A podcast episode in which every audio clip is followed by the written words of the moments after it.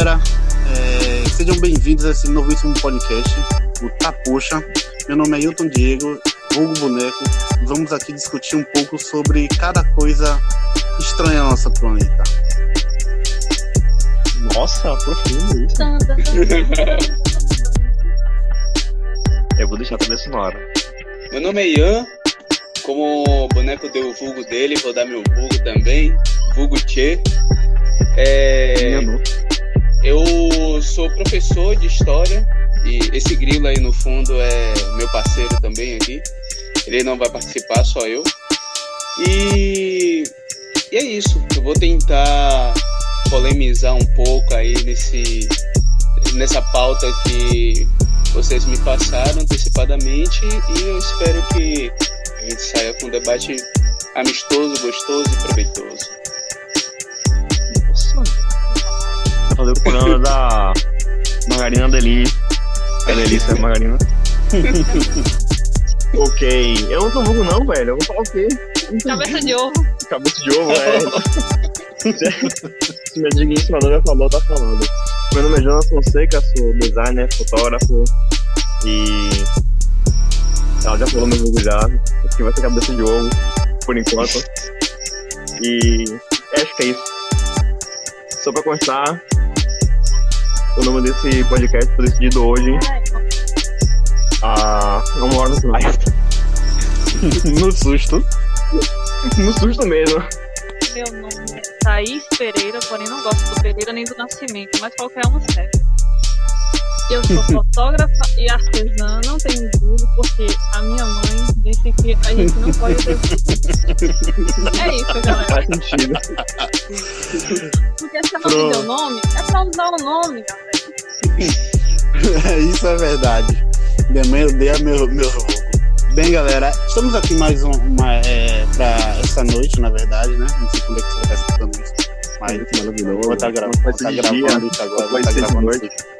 A gente já está gravando isso de noite. É, para discutirmos uma, uma, uma pauta interessante no nosso, no nosso dia a dia, né? É, muitas, muito, é, muito se fala sobre o Covid-19, né? Essa nova pandemia que surgiu aí, pegou muita gente desprevenida, principalmente o Brasil, por, por- por- pelo Brasil ser um país de ponta de linha de, de prevenção, né? E agora que a pandemia está longe de acabar, está acabando nos outros países, mas aqui só está crescendo a curva. A gente está querendo discutir essa noite aqui agora qual vai ser o futuro das profissões.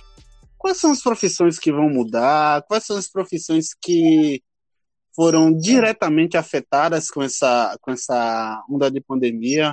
É, se você se você acredita realmente que que tudo vai voltar ao normal, é, por favor, é, explique seus, seus pontos de vista e estamos aqui para debate, somos todo, todos ouvidos e mente abertas para tal. Beleza? Um debate amistoso. Vou fazer uma pergunta aqui. Nossa, nossa, nossa, nossa principal proposta desse, de- desse, desse, desse tema de hoje, na verdade, é identificar quais vão ser as, as futuras profissões, né? Que, que vão surgir depois da pós-pandemia e como é que o mercado de trabalho se atualizará com essas profissões. Como é que vai ser o novo mercado de trabalho. Entendeu? É, Mas antes de, antes, de começar, antes de começar qualquer questão, eu queria ouvir de vocês se vocês já conhecem é, alguém que já se contaminou ou já tem, vocês conhecem algum alguém que já já, se- já faleceu por causa dessa doença, né? Vocês têm alguém? Ah. É, assim, diretamente não, né? Mas é, tem pais de amigos, tem vizinhos, de, vi- vizinhos de conhecidos que a gente sempre sabe. Mas, assim, do meu convívio social, eu particularmente não conheço ninguém que, que foi afetado. Me- Tem um caso aqui que é diretamente ligado a mim, que quer dizer, diretamente, mas não mora aqui em minha casa, nada disso não, mas a pessoa foi diagnosticada com Covid. Ela, aí passou para o neto e para o marido, e estão isolados, estão em isolamento social, isola, em quarentena, melhor dizendo, e mas não morreu não, graças a Deus, né? Tomara que não morra. Na verdade, a vizinha, né? A vizinha porque ficou dentro de casa. Não, acho que não procurou atendimento médico. Quando foi ver, morreu e já foi, né? Só que assim, é, aqui, aqui é periferia. Então, é, as pessoas têm muita, muita aglomeração, as pessoas andam muito na casa dos outros. A vizinha dela pegou Covid, né? E, e ela não se tratou, não foi no médico, acabou morrendo. Só que como aqui é periferia e é comunidade, todo mundo acaba tendo um certo contato com outra pessoa.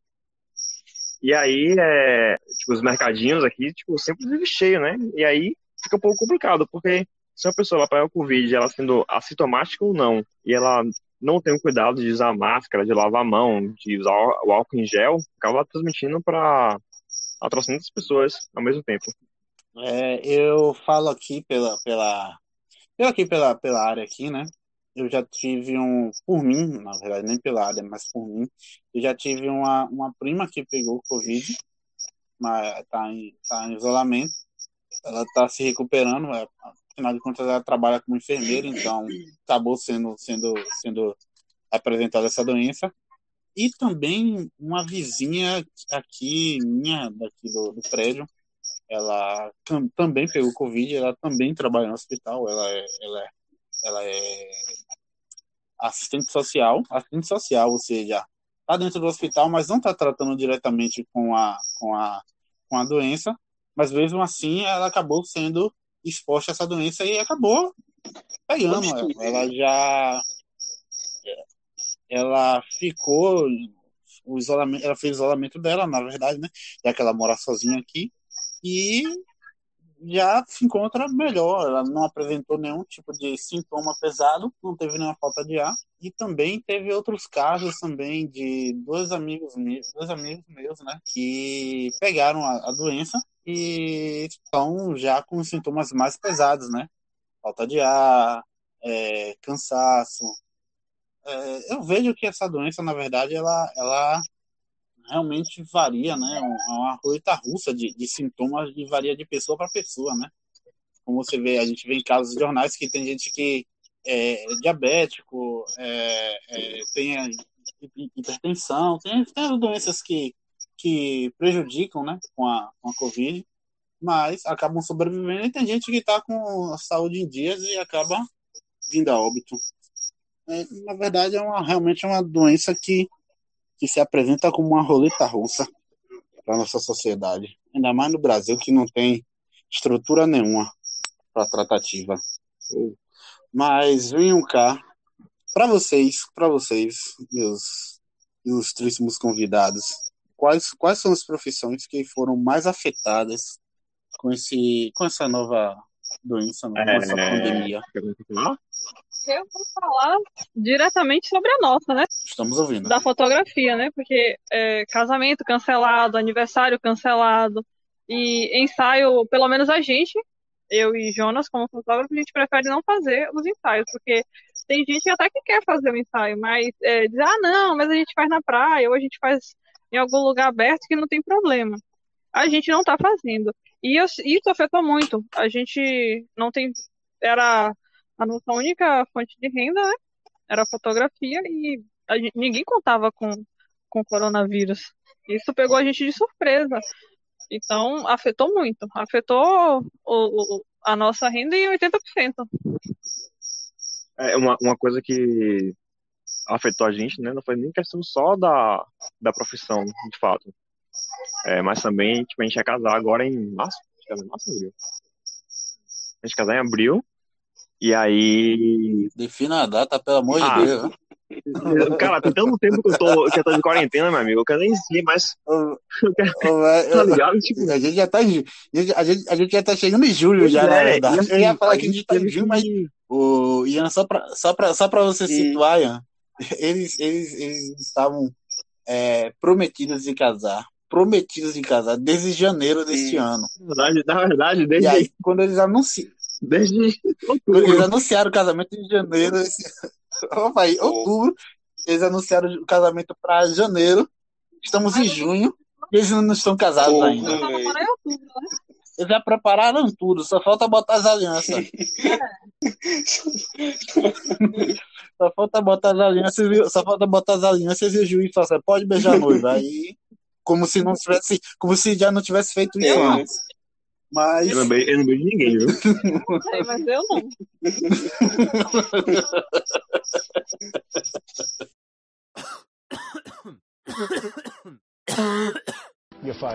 É, então, como você estava falando, Jonas, então, a Covid, então, né, essa pandemia, pandemia, essa quarentena por sequente, acabou realmente atrapalhando seus planos.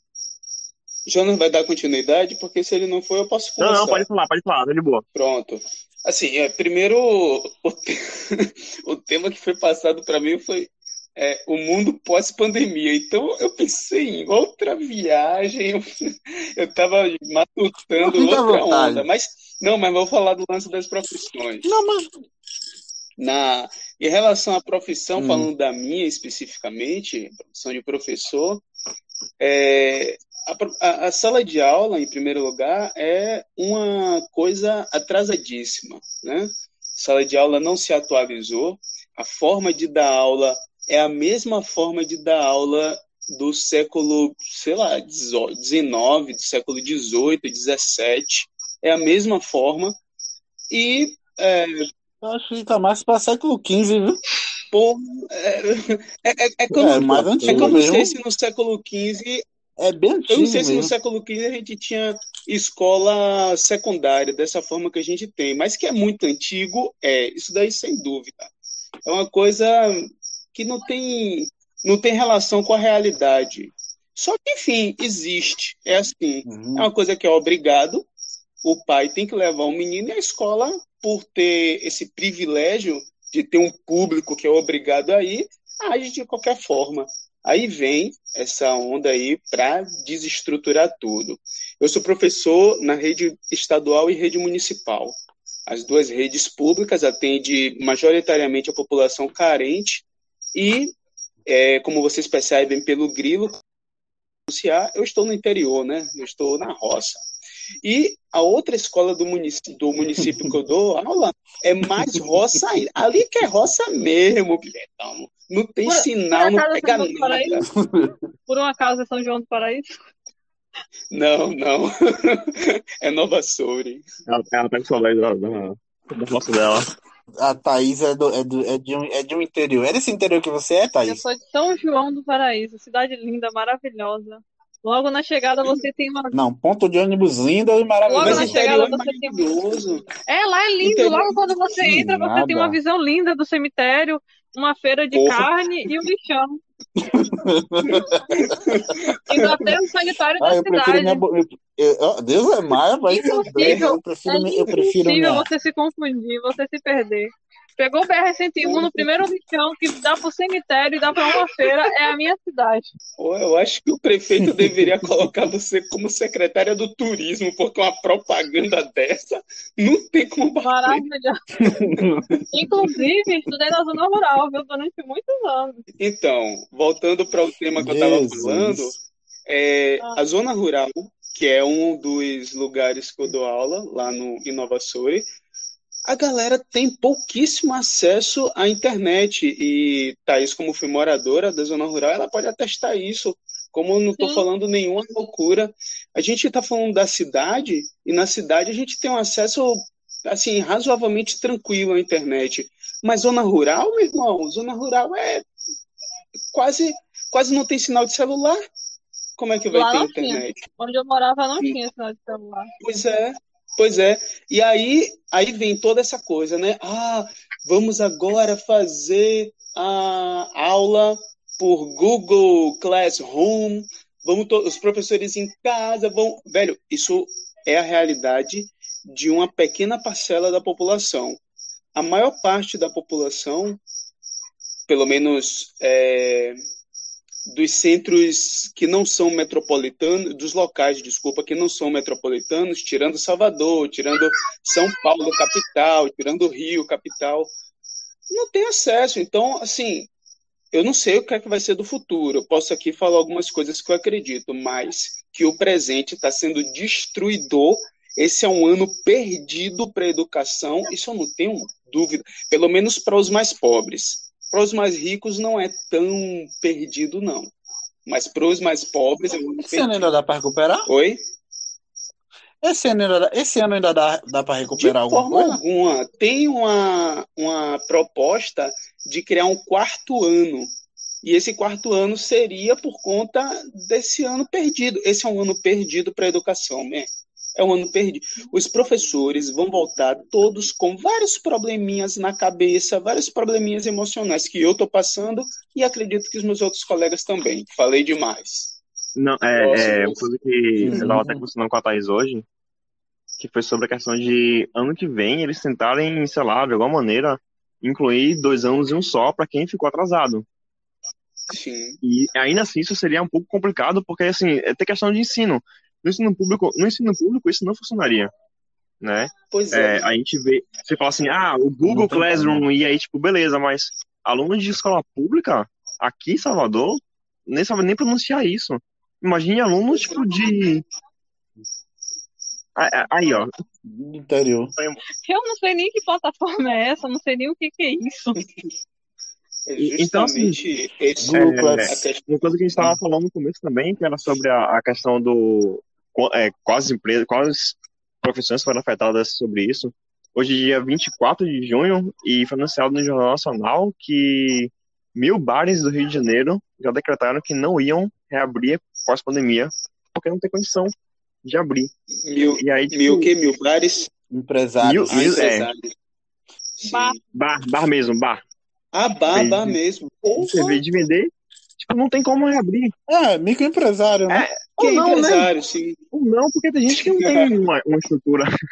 É, alguém que abriu uma empresa agora. Não, eu tô falando, tô falando. tô- É. Alguém que abriu uma empresa agora. É, eu vi. Porque para você manter essa empresa Bom, que você acabou não, de abrir, você precisa que o dinheiro entre no caixa para você pagar o que você colocou, né? Então, se o dinheiro não entra, não tem condições de se manter. E particularmente nesse momento, o, é, o, o Brasil, né, o sistema brasileiro, ele não está se importando com o pequeno empresário, não está se importando com o estudante de escola Não, pública. não tá Ele está só se importando, meu amigo, com meter juros aí pra cima pra gente ficar alinhado e, infelizmente, não tem É, como... deixa, deixa eu apresentar, deixa eu apresentar um fato aqui rapidinho, só para ver se fomenta um pouco mais. Eu estava assistindo recentemente o programa Greg News. Eu não sei se vocês viram um, o que eu compartilhei, o último Greg News sobre sobre Renda é, mínima. o assunto não vou recordar agora. Renda, Renda mínima. mínima, isso. Obrigado, Ian. Não foi eu nem que compartilhei, quem compartilhou foi Maria Flor. viu? E, Ave Maria é, ele fala Orgulho da família. ele fala ele fala que na França eles fomentam os microempresários da seguinte maneira se você acabou de ser demitido de uma empresa exemplo Hilton acabou de ser, de- ser demitido de uma empresa e eu decido abrir um micro um, um negócio um MEI um microempreendedor individual é, eu não deixo de receber meu seguro-desemprego por pelo menos três anos. Nossa, muito pelo contrário do que acontece aqui no Brasil. Quando você abre uma MEI e assim que o governo descobre que você abriu uma MEI, pai, Cortou instala logo, corta logo na hora seu Isso não faz sentido. Ou seja, Não faz nenhum sentido. não faz sentido nenhum. Não faz sentido nenhum. Aí, e depois disso, depois que você abriu a MEI, aí você vai começar a pagar os impostos. Ou seja, você começa a viver por conta própria. Não tem um, um, um- um amparo real do governo para as microempresas a, a se definirem, né? É por isso, Como é por isso, man, que segundo o, o como é o nome daquele, como é? Sebrae, Sebrae, Sebrae, Sena- a de empresa, de micro e pequena empresa, é o que é é Sebrae? o Sebrae. É, É por isso que, segundo as estatísticas do Sebrae, é, no prazo de dois anos, 80% das pequenas empresas pedem falência, fecham, tá ligado? Sim, Porque não tem, não tem nenhum amparo. Como é que vai. Imagine agora, no período pós-pandemia, que vai sair todo mundo arrasado. E a gente fala arrasado e muita gente pensa só economicamente, mas não pensa que psicologicamente, emocionalmente, a gente vai sair arrasado também. E aí, pô, manter um, Pô, isso, isso é manter verdade. um né? negócio vai ser uma loucura, mas enfim. Não, sem falar que Isso é nessa verdade. questão emocional, quando a gente pensa no emocional, a gente pensa no emocional dos adultos, né?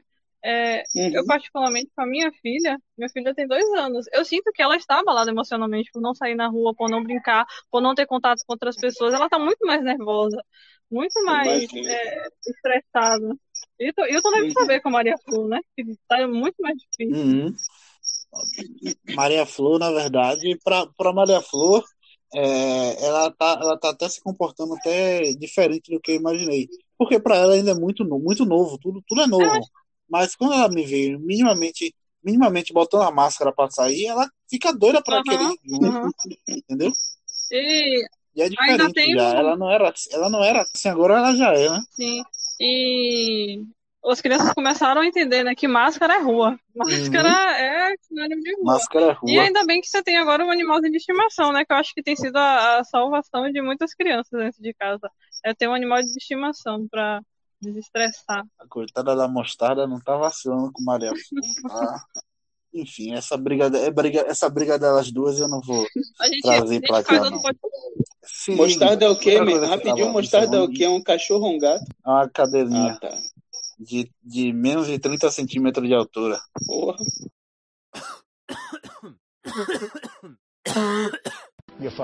Ian, você falou sobre essa questão dos professores. É, uma coisa que já ouvi, eu já ouvi falar, né? Me passaram que a ideia de professor é, pós-pandemia, a ideia do professor conteudista, né? Aquele professor que só, só repete assunto, só, só, só apresenta mesmo as mesmas coisas, 2 mais 2 igual a 4, essa tendência é que eles diminuam, acabam, acabam sendo engolidos pela, por é, professores que, na verdade, se comportam mais como influências digitais, né? Uhum. Que depois dessa pandemia, com essa, com essa, essa vinda de, de aula via EAD, essa, essa, essa necessidade é que as escolas agora descobriram que pode, pode colocar um professor na frente de uma câmera e botar toda a escola do outro lado da TV, é muito mais vantajoso. Então, é, eu queria saber com você se você já conhece algum professor que já está já tá trabalhando nessa, nessa, nesse nível né, de interação com os alunos de escola. Pô, eu até conheço. Eu comecei a fazer isso, só que eu passei por um processo de, de, de separação recente e tal, e aí, é, psicologicamente, para mim, e depois veio de rebarba a pandemia, quarentena, e aí, como estava tudo ainda muito. É, eu ainda estou me situando no mundo e tal, para poder lidar com isso, para mim foi muito difícil, então eu desisti. Falei, não, não, não. Porque eu até levo jeito para isso, mas eu desisti. Falei, não, eu tenho que cuidar de mim. E aí decidi tirar esse momento mas, da quarentena para cuidar de mim. Mas, mas eu conheço uma, eu tenho uma colega. Mas você, diga. Só para tirar você já estava fazendo isso antes do, antes de, de tudo acontecer, né? Já, já. já tava seguindo mais ou menos esse lado. Já, né? já. É, eu já via isso Continue. como tendência. É claro que a pandemia ela fez isso se tornar uma coisa muito mais Acelerar. urgente, é, acelerou. Eu estava surfando já na onda, mas só que aí eu eu decidi cuidar de mim nesse momento. E, mas eu acho que o modelo tradicional não vai acabar não, man. Eu acho que a pandemia ela vai abrir espaço, abrir uma ruptura para o novo. Mas a gente está falando de educação e a gente está falando de um sistema que está sedimentado há séculos. Então ele não vai ruir assim. Está uhum. ruindo, mas ele não vai ruir assim. Não uhum. vai. Tem uma, tem uma coisa sobre isso aí que assim, né? A gente sabe que o, o sistema de educação no Brasil, principalmente, ele é um pouco engessado. Um pouco Sim, muito engessado, na verdade. total. E assim, é o, o, o total, professor. Total. Acho que muita, muitas das escolas, principalmente particulares, elas estão, estão analisando isso. E depois de um tempo, acho que vai passar para as escolas públicas. É a falta de é, o professor que ele tem habilidade de desembolar na frente de uma câmera, de falar, de ensinar, ele tem essa didática de ensinar, ensinar bem, ele vai ser prioridade, sabe? Uhum. É uma, uma, uma coisa que eu vejo muito agora em várias profissões, é, é o, aquela galera que consegue trabalhar em casa, sabe? E os empreendedores, os empresários, Pô, eles perceberam é, que isso é mais vantajoso para eles. Porque, assim, mesmo, vai economizar em luz, vai economizar em água, vai economizar em, sei lá, transporte, talvez, sabe? Vai reduzir muito o gasto deles. Eles vão estar optando depois da pandemia. Eu já ia falar sobre isso. Aí, ó, estamos sintonizados. Eles estão optando nesse depois da pandemia, vão optar, né? Por chamarem pessoas para trabalhar em casa. É, até porque a, o, o, a hora, por exemplo, é, apesar de eu não estar tá fazendo aparições em lives, eu estou ajudando a construir um documento que é o currículo lá de Nova Soure. E assim, se eu tivesse na escola, eu tinha das 8 às 12 horas para fazer isso. Em casa, em casa é a vida toda. Eu tô com o documento, eu tô em casa e, porra, toda hora eu tô olhando o documento, eu tô fazendo, ou seja, o lance do horário rígido para trabalhar, ele não existe no home office, a não ser que você seja muito disciplinado e você faça isso, que ainda é uma exceção, não é uma coisa para. Porque tá todo mundo se adaptando a isso, isso é novo, né? Então você tá em casa, você tá relaxado. Pô, eu fico aqui, pô, eu tenho uma mesa onde eu boto a, a, tela do computador, eu boto minhas pernas em cima da mesa, pego um salgadinho, tô comendo salgadinho e tô fazendo o documento, ou seja, e trabalhando, pô, e trabalhando sacou? Então eu fico horas e horas pro patrão, isso é maravilhoso, ele ama isso. Mas é outra coisa, outra coisa, home office no Brasil é uma coisa muito difícil, velho. É porque nosso país ele é muito mais braçal do que propriamente dito intelectual pelo menos aqui na, na, na realidade que a gente mais está tá próxima, né? Na minha realidade.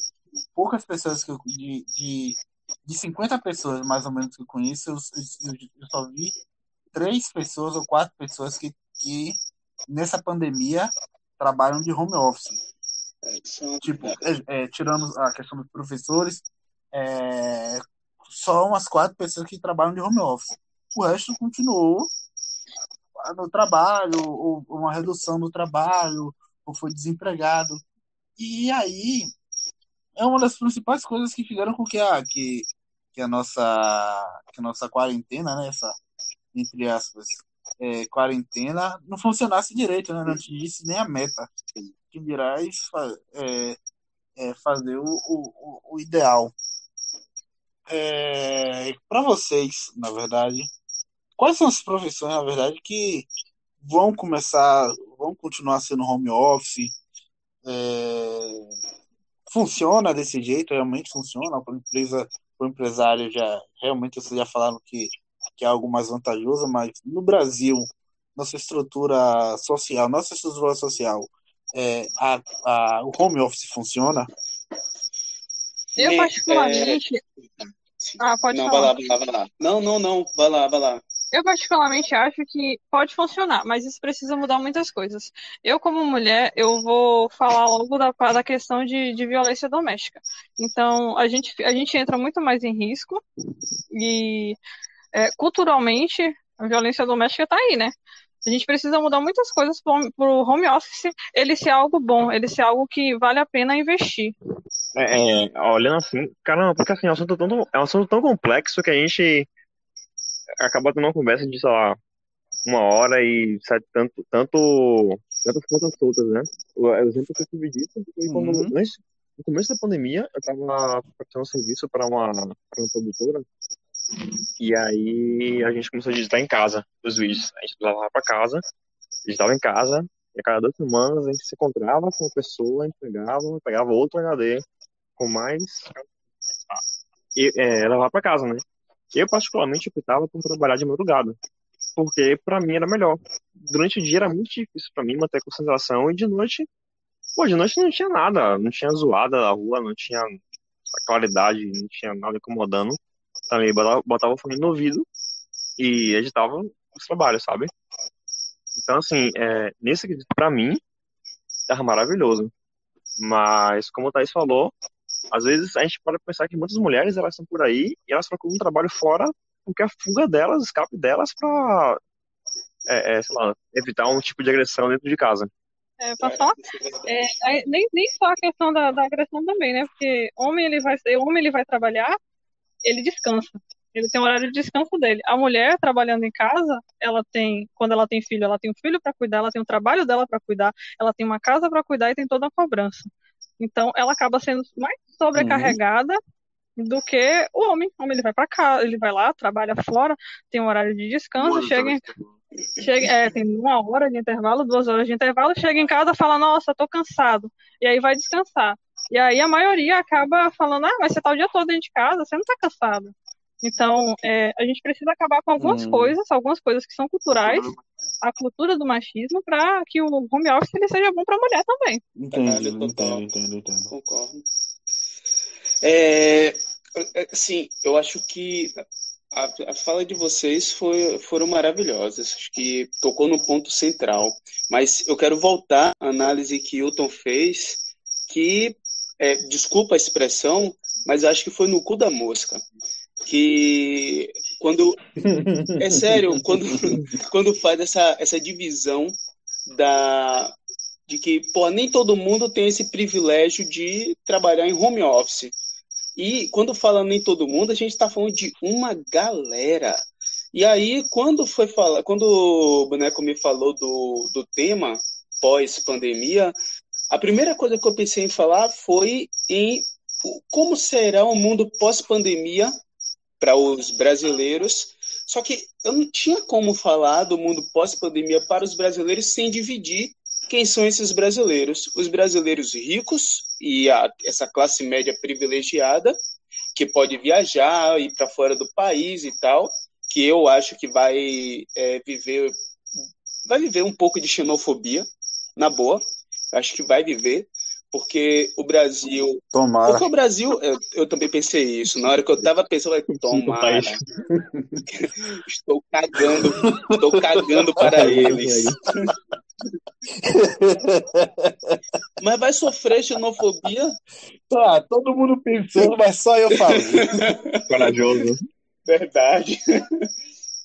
Porque o Brasil hoje é o hoje o Brasil é a escória do mundo, né? É o lixo do mundo é, é, o, é o país que tem os piores desempenhos, ou quando não é o pior, está lutando bravamente para se tornar o pior desempenho do mundo é, no trato a. a Rapaz. Não é, não é verdade?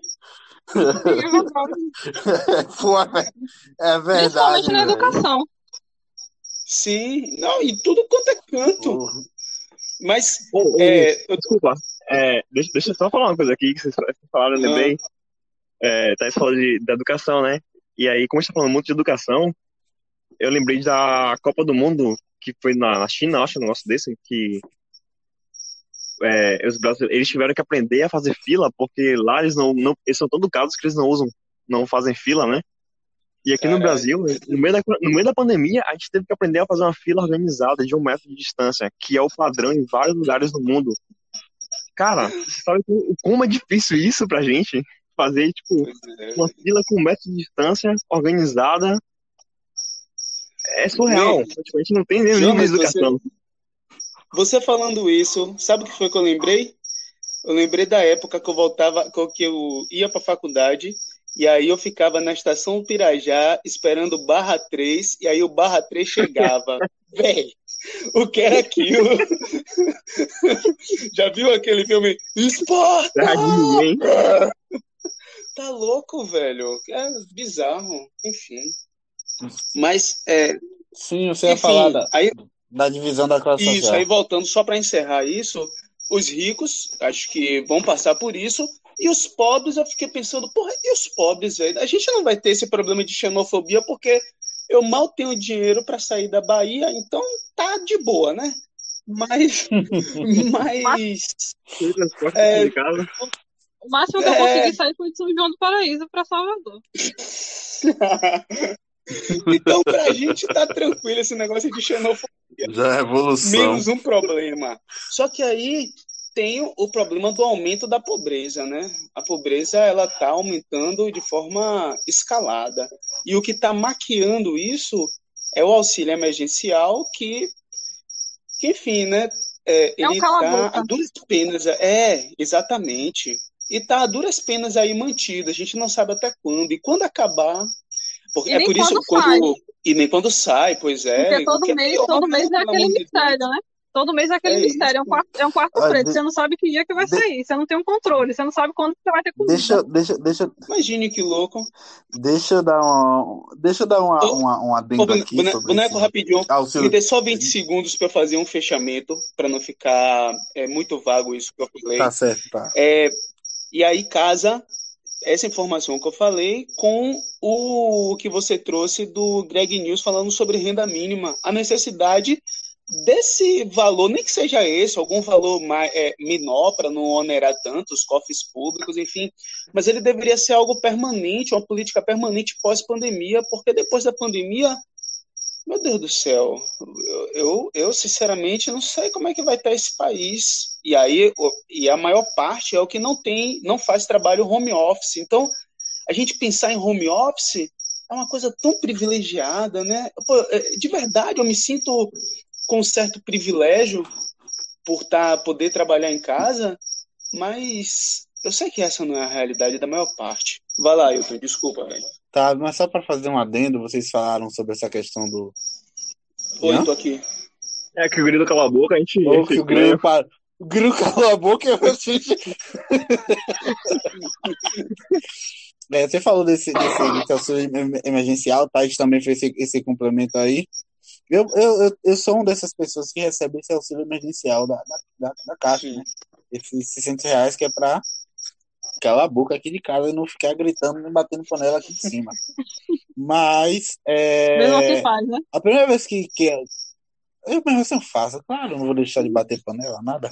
A primeira vez que eu, que eu recebi a parcela, né? Quando eu vi lá, aprovado lá, os 600 conto na conta, fiquei alegre, feito um, feito um pinto no lixo. Nossa, 600 reais vai dar para sobreviver essa, essa, esse mês. E aí tá. Segundo mês, eu consultei a conta, nada. Aí, meu, aí eu fui comprar um. Comprei um. Pedi um, um, um açaí e o cara do delivery, né? Me falou, pô, e aí você tá recebendo auxílio? Você, rapaz, eu tô por fora. Que eu, eu converso com ele, viu, gente? Ele é um parceiro. Porque fala, cara, o delivery aí na hora achar que qualquer motoqueiro, eu tô falando, é, me perguntando do auxílio emergencial. E aí eu falei assim, eu falei com ele, pô, olha a conta aqui, nada. Aí ele falou assim, pô, mas agora é pelo outro aplicativo. Eu, outro aplicativo, é o aplicativo Caixa Tem, você consulta lá e vê se o dinheiro já tá lá.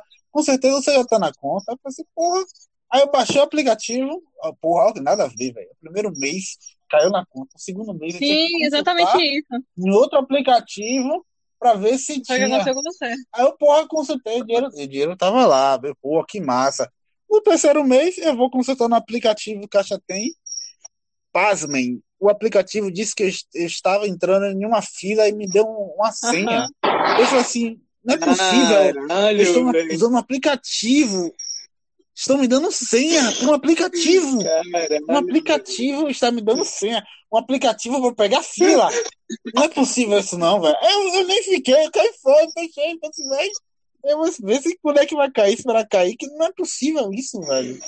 Um aplicativo que me dá senha, velho. Porra, velho. E, e... É cara de um mundo pós-pandemia. Pós-apocalipse. Não, e você conseguir, e você conseguir acessar esse aplicativo, você ainda é você ainda é privilegiado, porque você ainda tem internet ainda tem smartphone para conseguir. Porque é, é eu lembro que no, eu lembro que no primeiro mês é, teve muito problema nesse aplicativo do Caixa Tem, que eu tive que passar acho que mais de oito horas em uma fila, em sol quente, na, na caixa para conseguir sacar esse Porra, dinheiro. E assim, tinha gente lá, tinha Porra, gente, tinha gente lá que não tinha comido, tinha gente lá que estava lá desde muito cedo. E você olhava para as pessoas e você via que elas tinham muita extrema necessidade, sabe? Com a esperança ainda de ver se ainda tinha a esperança de ver se ia estar lá, Porra, porque, porque eles não conseguiam acessar. Ah, não tô com internet, coisas do tipo, sabe? Coisas que você não imagina que acontece. E a coisa mais absurda que a gente viu foi o cara falar que não precisava de internet para abrir o aplicativo. É, quando a gente chegou lá, quando a gente tava lá na Mentira. Aham, quando a gente, uhum. o cara da caixa, da caixa, ele tava lá na, na, na fila distribuindo a senha, ele falou, não, gente, mas não precisa de internet para acessar o aplicativo, não. Tipo, como assim? Uma, pro, uma, uma profissão do, do futuro aí, mentiroso. mentiroso da caixa. Se bem, que essa, essa, se, bem que, se bem que essa profissão mentirosa da caixa não é, não é nova, não. É, é velha, é velha. Se você chega na caixa, você acha que vai ter dinheiro lá, o cara assim, Diz que nunca tem. É, tem, é. tem, uma coisa que Outra... a gente tá falando bastante né, sobre privilégio. E eu acho que a, a coisa mais ah. importante da gente entender agora é que mesmo a gente passando por essa dificuldade, nós somos privilegiados. Né? Porque é a melhor maneira que a gente tem de, é a melhor maneira que a gente tem de ajudar pessoas que não são privilegiadas. É, então, assim, eu e Thaís, a gente passou por uma situação é, durante essa semana que a gente discutiu com algumas pessoas sobre privilégio, né? E aí. É, é pessoa branca, rica, tipo, tem a oportunidade de fazer, sei lá, sete hobbies de vez no meio da pandemia, sabe? Nossa. E. Pois é, e a pessoa, tipo, vem falar sobre, é, sobre tipo, meritocracia. É, Thaís estava comentando comigo assim.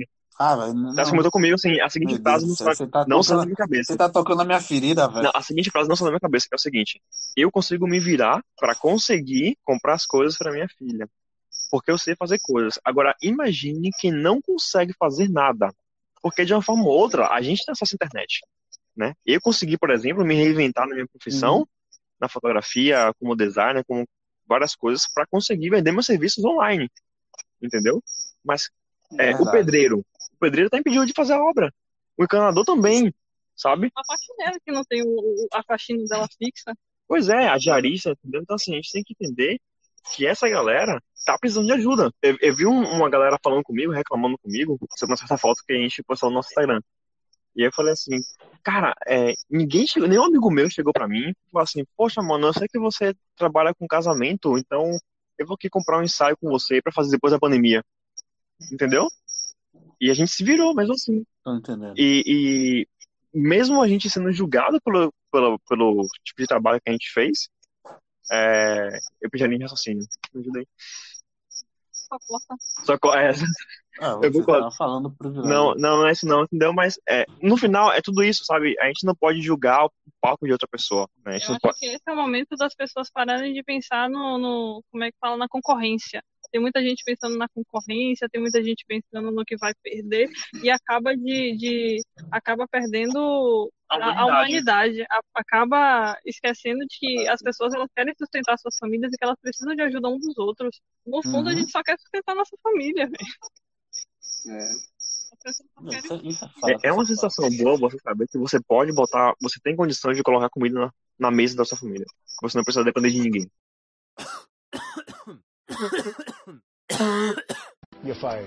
Deixa eu fomentar um pouco mais esse, essa conversa aqui. Só com mais um assunto. Um, um assunto não. Um, um assunto não, né? Mais um item. É. A versão gourmetizada do Itapoxa. O que, pô? Ah, se ligue. Você já. É, Thais conhece o casal. O casal de. O casal gringo que é, que é amigo de Sindra. Nossa. Os Thompsons. Você, é, Ian, Ian não chegou a conhecer, não, porque no dia do meu aniversário Ian caiu fora. Quem é? Mas eles são, eles são. Não, não, não, ah, não. Tá. Ele é um casal de amigos que fez amizade aqui com, comigo com Cindra. Esse casal, os Thompsons, ele, o, eles são fazendeiros. Uhum. Ah, planta batata. Ele, outro dia que ele vê. Ah, já falei com você, não, né? Eu conheci. Então, Conheceu? Conheci. Ah, sim, você veio almoçar aqui. É, ah, é, você conheceu. Ok, é, todo mundo conhece eles. Prossiga. Você conhece. Você todo mundo conhece, então. Beleza.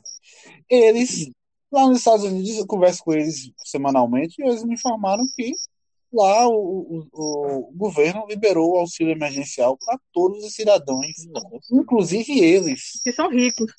Que, que são ricos, não vou dizer extremamente ricos, porque eu não sei como é extremamente rico lá nos Estados Unidos, no Brasil, mas são bastante ricos eles. Hã? Aqui no Brasil eles são extremamente ricos. Ah, é fácil ser extremamente ricos comparando aqui com o Brasil. Ainda mais, ainda, com o dólar seis reais. Ainda mais com o dólar na moda oh. seis reais.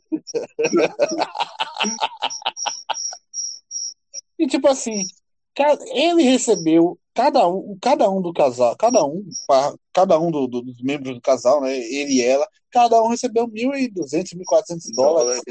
Um cheque de 1.400 dólares chegou no, chegou no governo. Sim, que, coisa, não perguntou se precisava ou não. Sim. Só enviaram. E aqui no, no Brasil, essa, pata, essa, essa putaria, né, essa, essa, essa patifaria, né?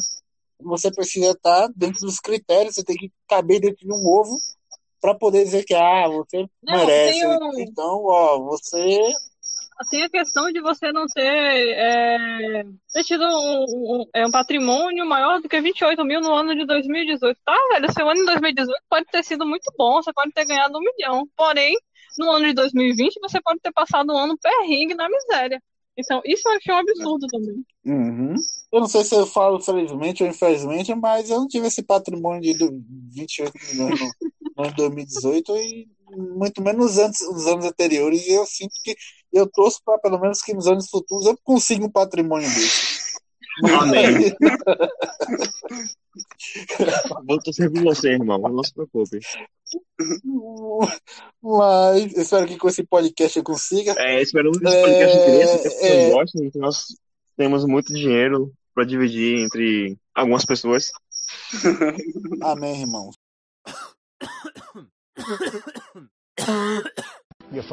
Eu tenho um brother meu mesmo que ele ele ficou no, ficou na merda depois que chegou essa essa pandemia, né? Ele era ele vendia fruta, verdura, não sei aonde. E depois da pandemia, caiu tudo, né? Caiu as vendas e, e, e tipo assim, é, o pai dele que estava com aposentado deixou de receber aposentadoria não sei como é que funciona isso, mas segundo o INSS, ele me informou que o pai dele foi dito como morto. Nossa. Aí parou de receber aposentadoria. Tá não. Não. Nossa. Olha, aqui, Ou estão é prevendo é muita, futuro. É muita... Eu quis matar logo o velho. Ou foi muita sacanagem. é muita, é muita, é muito errado o sistema brasileiro, né? Mas voltando, ele era o, ele, ele acabou sendo, ele acabou sendo o único fornecedor de, de renda da, da casa, né? uhum. E outro dia eu tava conversando num grupo e a galera começou a falar do auxílio emergencial e a galera falou assim: ah, pô, tem gente que pegou o auxílio emergencial pra comer cachaça, comer água, pá. E eu ouvi assim e falei assim: porra, velho, é, não é assim. Eu recebo auxílio emergencial, conheço duas ou três pessoas que recebem auxílio emergencial e são para sustentar a família, velho. É, e era o caso dele, né? Desse, desse meu parceiro. E eu fui definir, velho. Não é assim, pô. Eu ia falar, eu ia falar no grupo, né? Eu tô evitando discutir sempre hoje em dia. Mas eu ia falar no grupo que só pelo. Pra esse cara que falou que a pessoa tá tirando a receita emergencial pra comer água, eu ia falar. Só pelo que você fala, a gente tira onde você convive. Porque onde você convive com pessoas que fazem isso, então você vai, você provavelmente iria fazer alguma coisa parecida. Mas, por, por, pelas pessoas que eu conheço, de convívio, não estão fazendo isso. Entendeu? E eu acabei, de certa forma, é, ajudando esse, esse, esse colega meu que, que, que tá passando nessa, nessa, nesse aperto, né? Ele tá numa correria braba da zoa, tá de parabéns pelo que eu vejo ele, ele postar no, no, no WhatsApp dele, mas aí parabéns. É, a, a pior coisa disso, Hilton, tem dois, dois extremos, né? Da, da, coisa ruim, que é um, a galera que não precisa do auxílio e tá recebendo auxílio. Tipo, gente que, sei lá, ganha milhões e tá recebendo o auxílio, é um absurdo, não tem, não tem nenhuma necessidade disso. E a outra, o outro lado extremo é a galera extrema, que vive em extrema pobreza, nossa, quase que não sai é, e pega o dinheiro para fazer churrasco. É, e a gente vê isso, sabe? Tipo, eu vejo gente, tipo, que não tem, não tinham nem o que comer direito antes da pandemia, e tá se aproveitando da situação pra estar, tá, tipo, comemorando, fazendo festa, fazendo churrasco, comprando cerveja e e tipo, ah, não tem dinheiro para, sei lá, levar, não tem 100 reais para uma consulta do filho do médico, mas tem dinheiro para fazer farra, tá ligado? É, graças ao auxílio. Então, é, são dois lados de, de, da, da moeda que você fica tipo, cara, o que tá acontecendo? Aí, por quê? Por quê? Por que tá acontecendo isso? Nessa questão de gente que, que não tá hum. de extrema pobreza, que também tem um pessoal que não, não conseguiu, nem, nem sabia, tem gente que nem sabia do auxílio emergencial. E aí, como falei, né, não tem internet, não tem smartphone, e aí não consegue acessar. E aí eu fico pensando, o que, que o governo poderia fazer por, por eles? Eu acho que o governo não cogitou nem a possibilidade de fazer nada por eles. Porque, como eles mesmos falaram, né? Eles achavam que o auxílio emergencial ia ser para não sei quantos milhões de pessoas. E aí, quando foi ver, bilhões, né? Quando foi ver, ultrapassou. Você acha que eles têm interesse de pegar esse povo que está na extrema pobreza, que não tem condições nem de solicitar o auxílio emergencial? Não tem de forma alguma. Então esse povo vai sofrer, sofrer calado, porque eu acho que o governo não tem interesse algum de resolver o problema deles. Uma coisa que eu vi alguns comentaristas falando, até o, o, o Reinaldo Azevedo, da, da Band News, do É da Coisa, ele fala muito que a coisa boa dessa, desse auxílio emergencial e dessa pandemia é que o Brasil começou a perceber que o seu fosso é muito mais fundo do que ele pensava, porque a quantidade de pessoas que apareceram e que existem de fato e que precisam de fato desse, desse auxílio que o governo, que o Estado brasileiro nem sabia que essas pessoas existiam, isso é um absurdo, né, Sim, velho? Exatamente. Mesmo com Bolsa Família, mesmo com tudo isso, tem pessoas que o Brasil, o Estado brasileiro nem sabe que existe, que precisa do auxílio. E aí, a parte boa, né, entre aspas, que ele coloca, é que essas pessoas passaram a a, a receber uma luz do tipo, olha, elas existem, olha só isso buraco. Como? A serem contadas. Exatamente, passou a ser contada. Olha, se a gente estava muito mal, nós estamos piores ainda em relação à distribuição de, de riqueza, enfim. Que o Brasil é um concentrador de riqueza é. que, meu Deus do céu, que é, né? Esse... Que é proposital, né? Ah, sim, com certeza. Tudo no Brasil, tudo isso que acontece no Brasil, essas é, crises, todas essas coisas são propositais. São muito bem elaboradas e com um projeto maravilhoso. Sim, eu, eu, eu, vi um, eu vi um comentário falando sobre essa disparada do dólar. Quem fez foi, foi, é, foi um político, então eu não vou falar o nome aqui, mas ele diz que, e aí ele faz umas análises aí, falando que a, esse aumento todo é especulação. Eu fico pensando, pelo amor de Deus, velho, o quanto isso não destruiu a vida de algumas pessoas. O que foi? Isso, velho. Então, como é que isso. Enfim, né? É, é muito louco. Essa, essa disparada ser fruto de especulação é, sinceramente, uma, não sei se de fato é, não estudei para analisar, mas se for o que tem a cara, o Brasil é o país do rentismo, né? O Brasil é o país do, do dinheiro uhum. fácil, enfim, para os ricos, né? Porque para a gente, meu Deus. Para a gente é, é super complicado. Beleza. É, galera, eu, a gente já fez a gravação de uma hora aqui. Hum. É, eu acho que já deu. Se vocês Conversa tá boa, mas... alguma considera... consideração final. A conversa tá boa, mas uma hora para editar é complicado. Obrigado. Bom, como não vai ser eu que vou editar, tá ótimo. Porra. é, o editor agradece. Obrigado, obrigado. Vocês querem fazer uma consideração final? Ian, Thaís, Jonas? Rapaz, minha única consideração final é fora Bolsonaro. É o único, é o único político que vai falar o nome nesse podcast. E pronto. Ok, é. Me convidem mais. Tranquilo, e fake news é crime, tá bom? Só pra deixar claro, fake news é crime. Bom, eu não fui convidado. Caí aqui, mas bem. De paraquedas, né? Caí aqui, mas tô comigo. Jonas? Não, tô de boa. É isso. Então, galera, eu vou encerrar essa ligação aqui. Ah, peço que vocês desliguem, porque eu tô vendo aqui ainda a, a gravação, viu? Beleza. Muito obrigado. Senhores, senhores tchau, muito tchau. obrigado. Beijo. Valeu, tchau, tchau. Tchau, tchau. Tchau, tchau. De novo, de novo. Deixa o like. Compartilhe. E salve. Compartilha é importante. É muito importante. Ok, desligando. Até mais, valeu.